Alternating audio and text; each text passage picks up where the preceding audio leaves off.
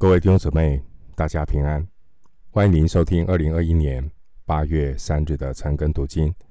我是廖哲一牧师。今天我们要开始查考士师记。首先，我们扼要的介绍士师记这本的内容。关于士师记这卷书的书名，四师的希伯来文意思是审判、管制。英文名称 “judge” 这个名词呢，它是源于七十士译本中的希腊文名称。四世纪的内容记录了约书亚死后大约三百年的历史。我们可以参考四世纪的十一章二十六节。四世纪的二十一章二十五节经文说：“那时以色列中没有王。”个人任意而行。这二十一章的二十五节，这句经文可以说是士师记的主题，因为百姓不断的离弃神、拜偶像，结果也不断循环的被仇敌所攻击，但神并没有停止施行他的恩典，耶和华神也不断的兴起士师。来拯救百姓脱离仇敌的威胁，而这一切发生的事情，其实神早已透过摩西和约书亚预先警告他们，在民数记三十三章五十五节，还有约书亚记二十三章的十三节。很可惜的是，选民们并没有把。神仆人的话听进去。士师记并没有提到作者的名字，但犹太传统和早期的教会都认为士师记的作者是沙摩尔。参考沙摩尔记上十章二十五节。士师记的原始资料非常的古老，在编辑完成的时候，以色列人中。可能已经有君王统治，可以参考十七章的第六节。但是呢，当时候还没有攻取耶路撒冷，所以四世纪成书的时间很可能是在主前一零五零年扫罗做王，一直到主前一零零四年大卫攻取耶路撒冷的这段时间。士师记呢，不但是一本历史的记录，士师记也是先知的话语。所以在希伯来圣经编列的里面，士师记是被列为前先知书的第二卷。前先知书包括约书亚记、士师记、撒母耳记，还有列王记。希伯来圣经。关于前后先知书的作品呢，写作的目的，并不是要为了历史记录而写成。希伯来圣经关于前后先知书，他们更关心的是神如何借着历史来显明神的心意，让读者可以从历史的前车之鉴里面学习敬畏上帝。遵守神的话，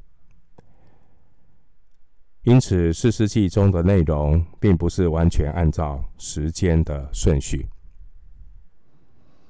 如果说约书亚记是一卷得胜的书，那么士师记更是一卷失败的书，因为里面充满了神百姓失败的记录。然而，我们如果从神荣耀计划的角度来看士师记，其实士师记更是一卷拯救的书。当百姓离弃神，行耶和华眼中看为恶的事，神就兴起环境来管教他们。士师记二章十一节。当神的百姓极其困苦，呼求神的时候，神就兴起士师，将他们拯救出来。四十七二章十五节。但因着神的百姓并没有真正的悔改，所以士师过去之后呢，他们又再度陷入失败，因此选民就在这样的一个恶性循环中，不断的自讨苦吃。四世纪二章十九节，圣灵默示士师记，让我们阅读的目的，就是要借着百姓失败的循环模式，来教导我们属灵的功课，认识到人的庐山真面目。罪人肉体的本相是全然堕落，没有良善。都是倾向犯罪，以自我为中心，把自己当神。所以呢，上帝对于这些属肉体的罪人有什么意义呢？上帝不过是用来为自己利益服务的工具。上帝不过是允取予求的阿拉丁神灯。因此，我们从士师记的教训可以看见，人类全然堕落的这个事实和真相。人类是无法依靠环境、教育、制度或是领袖来改变生命倾向犯罪的罪性。因为如此呢，人类始终都会陷入这种犯罪的循环模式。在这样的一种循环模式里面，消耗生命，走向死亡。因此，人类真正的核心问题，并不是外面的苦难、逼迫。人类真正麻烦的问题是里面生命的全然败坏。因此呢，人是无法依靠自己的努力、自我的觉悟，或是修身养性。来跳出这个失败的循环，所有的努力不过是治标而已，治标不治本，所以落入这样的一个循环里面。人是全然的堕落、败坏、犯罪、偏行己路、自取灭亡。如果不是神的怜悯与恩典，罪人是无法从这种失败的恶性循环中。得救。接下来，我们来进入四世纪的经文，思想四世纪的内容。首先，我们来看四世纪的第一章一到二节。四世纪一章一到二节：约书亚死后，以色列人求问耶和华说：“我们中间谁当首先上去？”攻击迦南人，与他们征战。耶和华说：“犹大当先上去，我已将那地交在他手中。”我们读旧约的圣经，出埃及记是以约瑟死了做开始。出埃及记一章六节。约书亚记呢？约书亚记的开始是摩西死了。约书亚记一章一节，而四世纪刚刚所读到的经文第一节一开始是约书亚死后，领袖都会过去，再英明的领袖也都会过去。谁才是真正带领我们一生的主呢？谁才是我们的君王呢？耶和华神才是选民真正的王。出埃及记十五章十八节。因此，无论是哪个属灵的领袖死了，神都会继续的带领，神也会安排合适的人继续的带领选民前进。第一节。提到约书亚死后，神就兴起了士师。因此，从约书亚死后到扫罗作王，这期间大约有三百二十六年的时间，被称为士师时代。第一节提到求问耶和华，他们求问的方式可能是由祭司使用孤灵和土民来寻求神的旨意。以色列人他们在求问耶和华之前，他们有一个问题，其实他们心里早就有了盘算。求问耶和华不过是做个样子，这就很大的问题。所以，我们来思想，这种以自我为中心的祷告会出什么问题呢？我们继续来思想经文。他们求问神，第一节说：“问神谁当首先上去。”他们并不是问哪几个支派一起上去。要不要大家一起上去征战，来面对这样的一个挑战呢？其实我们的祷告也常常有这样的毛病。表面上在寻求，表面上是说我们要寻求神的旨意，实际呢，心里已经已经呢有了打算，有了自己的主意。只是希望呢，得到上帝的支持，希望上帝来为自己的需要背书。其实，在摩西的时代或约书亚的时代，以色列人每一次出去的征战呢，都是全体出动，他们是合一的，是耶和华的军队。约书亚记五章十四节。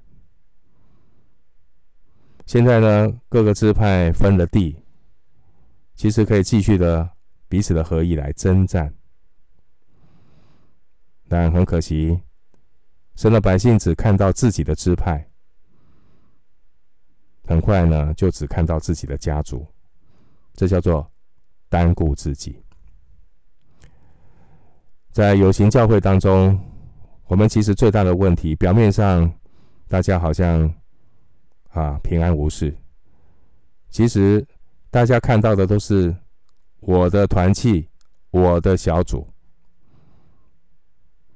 这是今日教会最大的问题。所以，包括祷告也很可能都是表面功夫。可是，真正碰到现实的作战的时候，大家呢都是各顾各的。这种。个人自扫门前雪的做法，其实已经失去了身体合一的见证，所以也妨碍了当年以色列人，他们没有把所有的迦南人赶出去，他们没有办法在这个迦南地承受所有关于神的应许，因为百姓这种团结合一的意识。很淡薄，当然神也没有勉强他们，神又允许让犹大先上去，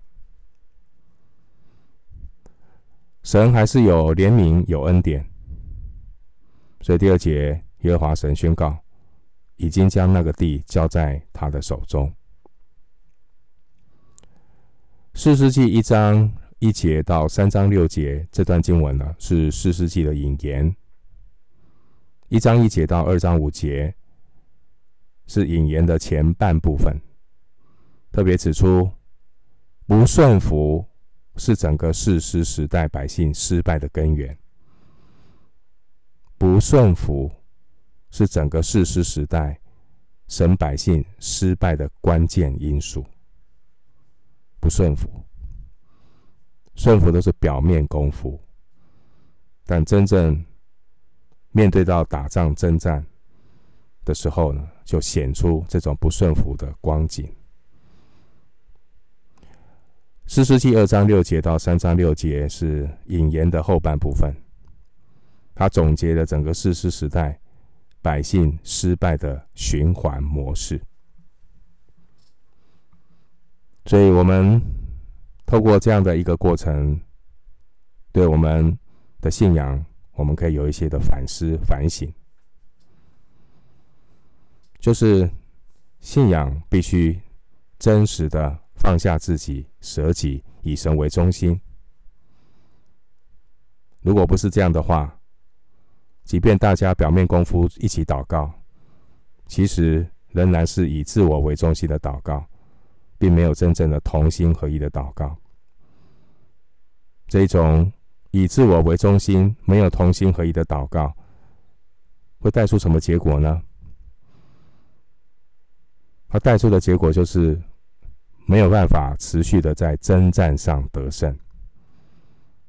所以一旦失败了，出了问题了，就开始抱怨，这就露出了灵性的光景。诗篇一百零六篇十三到十五节，经文说：“等不多时，他们就忘了他的作为，不仰望他的指教，反倒在旷野大起欲心，在荒地试探神。他将他们所求的赐给他们，却使他们的心灵软弱。”注意到这一节，诗篇一百零六篇十五节，他将他们所求的赐给他们。却使他们的心灵软弱，所以暂时的得胜不代表他们可以持续的得胜。所以合一、同心、顺服是持续得胜的关键。我们求神怜悯，求神帮助。我们继续来思想经文，《四世纪》一章三节。四世纪一章三节，犹大对他哥哥西缅说：“请你同我到拈阄所得之地去，好与迦南人征战。以后我也同你到你研究所得的地方。”于是西缅与他同去。前面第二节呢，上帝已经应许了得胜，但是犹大呢？却还要寻求西缅支派的帮助，表示什么呢？他信心不够。神都说了，神说了算，但是他还是说：“嗯，我不放心。”这并不是合一的见证，并不是说他真的想要跟西缅合一的去征战，不是，这是他信心的软弱。他对于上帝的话没有信心。西缅支派的祖先是西缅，犹太支派的犹大支派的祖先是犹大，他们都是利亚所生的。创世记二十九章三十三到三十五节，西缅是犹大的亲哥哥，他们关系比较亲密。犹大、西缅、便雅悯和但支派，他们。所占据的地方都是在南方，彼此相邻。如果他们能够不分彼此，合一的征战，便雅米支派就不至于赶不出耶路撒冷的耶布斯人，但支派也不至于被亚摩利人强逼住在山地。我们可以从一章二十一节、一章三十四节看到，这叫做表面的合一，但是其实是个人自扫门前雪。今天有形教会最大的问题，也就是这种表面的合一，大家没有办法在基督耶稣里彼此真正的接纳、饶恕、同工。大家看重的就是我的事工、我的团契、我的服事、我的小组。教会如何如何能够在这幕后的时代里面打属灵的征战呢？可以说是堪忧。我们持续来看四世纪，接下来我们来看四世纪一章四到七节，犹大就上去。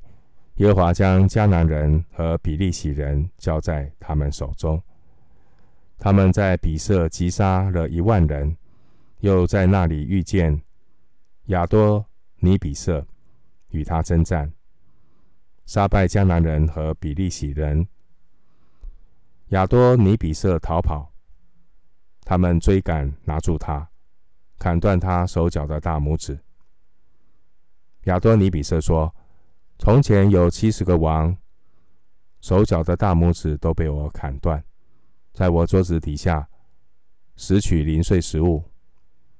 现在神按着我所行的报应我了。”于是他们将亚多尼比色带到耶路撒冷，他就死在那里。第六节，砍断他手脚的大拇指，这是对敌人的羞辱，也主要是要使敌人失去战斗的能力，他没有办法握刀，紧握刀柄，失去了战斗力。第七节经文说，将亚多尼比色带到耶路撒冷，可能是要向在耶路撒冷的这些仇敌示威。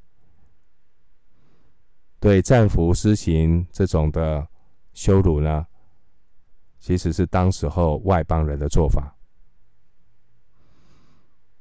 从前约书亚并没有效法外邦人，而是照着神的命令将他们灭绝。